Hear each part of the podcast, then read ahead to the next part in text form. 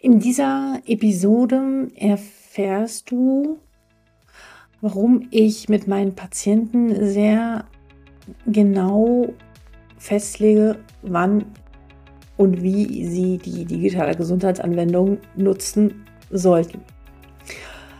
Hallo und herzlich willkommen bei Docs Digital. Mein Name ist Alexandra Wittmer und ich freue mich, dass du dabei bist.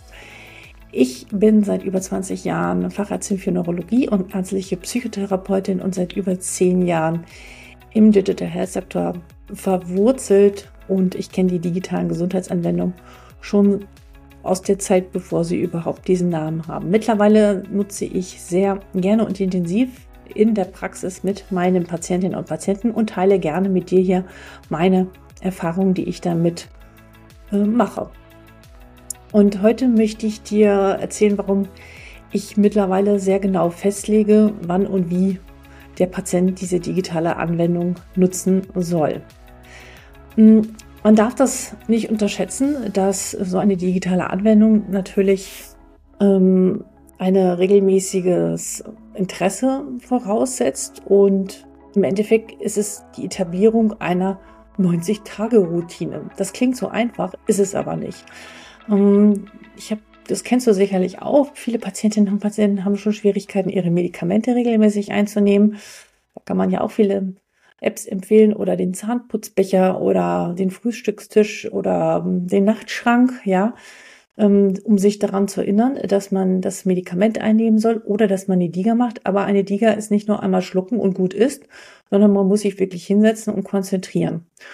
Und mh, ich habe die Erfahrung gemacht, wenn die Patienten das nicht hinbekommen haben, ähm, hörte ich dann häufiger die Rückmeldung, na ja, ich habe es irgendwie vergessen und ja, da kam ja was dazwischen und ähm, ja, irgendwie ähm, wusste ich auch nicht, wo ich mich damit, wo ich das irgendwie machen sollte und wann und welches Gerät. Und dann dachte ich mir, na gut, dann testen wir das mal anders aus. Und mittlerweile habe ich mir einen Prozess überlegt, wie ich das mache. Ich sage dann wirklich auch zu den Patienten, wissen Sie, Medikamente einnehmen ist schon gar nicht immer so einfach, dass man sich erinnert. Ja, und ähm, so eine digitale Anwendung, die natürlich auch ein Zutun von Ihnen bedarf, ähm, das ist, das ist schon eine neue Herausforderung. Und das für 90 Tage eine Routine aufbauen, ist nicht so einfach. Ich meine, vielleicht kennst du das auch. Also, wenn ich mir vornehme, eine neue Routine einzuführen, das verlangt schon viel Disziplin und auch Willen, wirklich das umzusetzen. Und wenn man sich das nicht wirklich vornimmt und den Kalender einträgt, ist die Wahrscheinlichkeit nicht so groß, dass das dann auch wirklich passiert. Also sage ich dann immer, so, wann wollen Sie das machen? Morgens, mittags, abends. Gibt es eine Zeit, wo Sie sagen, da kriegen Sie das regelmäßig hin? Und dann höre ich alles, ja. Die meisten einen sagen, okay, gleich morgens Sachen aufstehen, die anderen mittags, die anderen abends. Und dann schreibe ich mit dem Patienten wirklich auf so einen Zettel, ja, abends oder morgens. Dann sage ich, okay, welches Gerät nutzen Sie? Nutzen Sie Ihr Handy dafür? Nutzen Sie Ihren Computer dafür, Ihren Tablet? Wo mach, äh, was nutzen Sie? Und ähm, viele nutzen doch wirklich ihr Tablet. Äh, das ist jedenfalls häufig die Rückmeldung, die ich bekomme, aber auch einige nutzen natürlich ihr Handy. Und das schreibe ich dann auch auf. Und zu guter Letzt frage ich dann, wo machen Sie das? Dann sage ich immer aus Spaß, auf dem Klo, äh, auf dem Sofa, im Bett oder in der Küche, wo machen Sie das? Und die meisten sagen dann natürlich, sie machen es auf dem Sofa. Aber auch das schreibe ich auf. Und dann lege ich mit den Patienten auch die Minutenzahl fest. Ne? Es kommt dann natürlich auch darauf an, ähm, wie groß die Konzentrationsfähigkeit deines Patienten ist, wie, ähm, wie differenziert derjenige damit umgehen kann.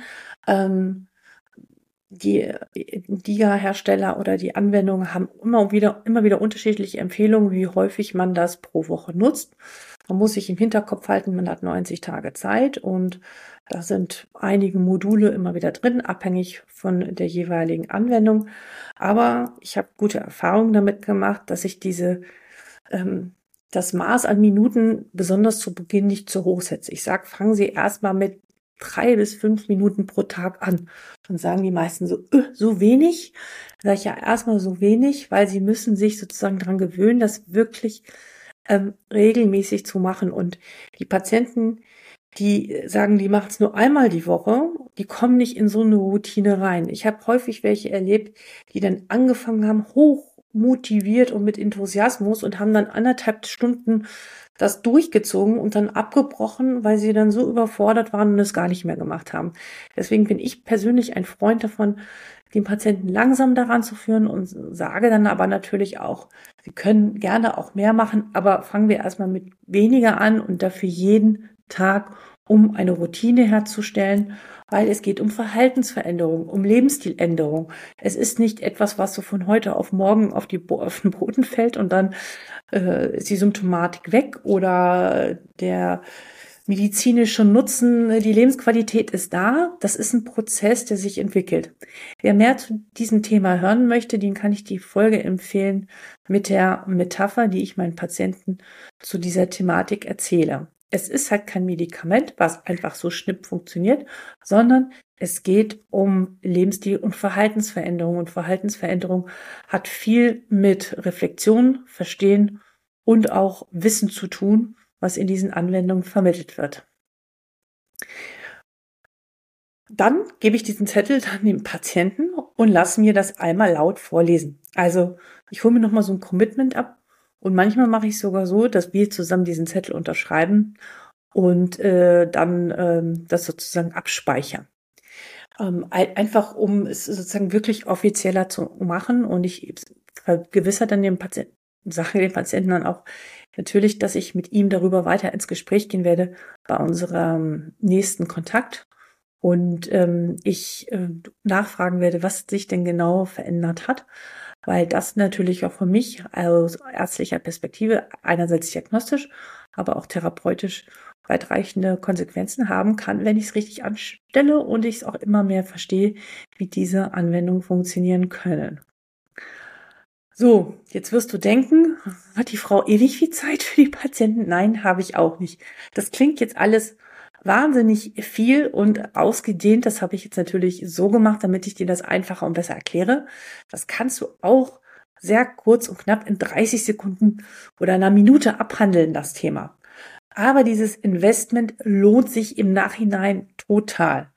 Und wenn wir schon sowas verschreiben und natürlich das auch mit ähm, Kosten verbunden ist und dass es eine Investition auch ist, eine Therapie, die auch ähm, einen Wert hat, dann ist es sinnig, meines Erachtens darauf zu achten und auch wirklich alles dafür zu tun, dass der Patient da gut auf diesen Weg kommt. Kriegen wir das momentan im Januar 2024 schon bezahlt mit Ziffern? Nein, bekommen wir noch nicht. Finde ich das gut? Nein, finde ich nicht gut.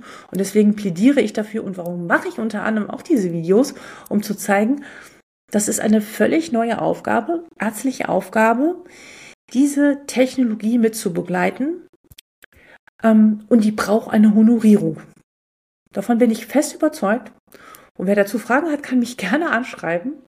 Ich werde gerne da meine Meinung zu kundtun, weil es ist halt nicht einfach ein Medikament, was man so rüberschiebt und man weiß, man schluckt die Tabelle, äh, Tablette und da passiert passiv was mit mir.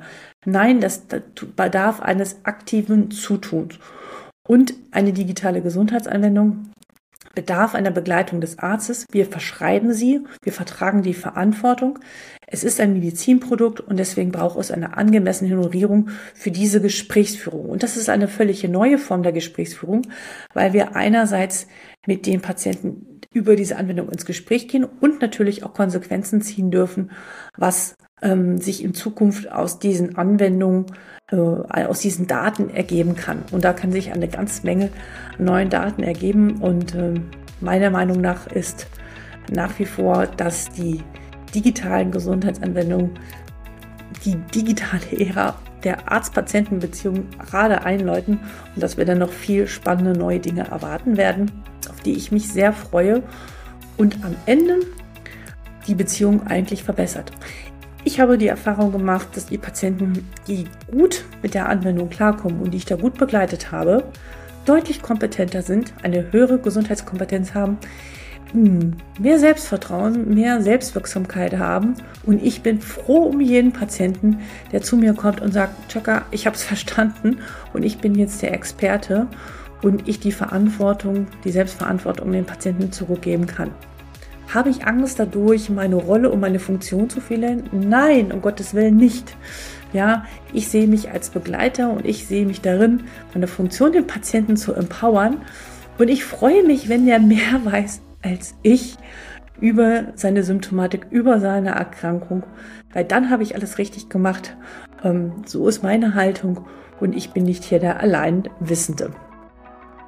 Also das heißt, die Gespräche sind viel intensiver und die gehen wirklich mal in die Tiefe. Eigentlich das, was wir Ärztinnen und Ärzte uns wünschen und nicht immer wieder redundant über oberflächliche Dinge zu sprechen.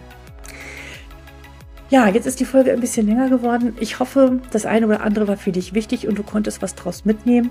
Ich freue mich sehr, wenn du diesen Kanal bei YouTube abonnierst, bei Podcast, Apple Podcast oder bei Spotify und mir bei Spotify auch in den QAs eine ja, ein Feedback hinterlässt. Das freut mich immer sehr. Ähm, ob dir diese Folgen etwas bringen, diese Episoden.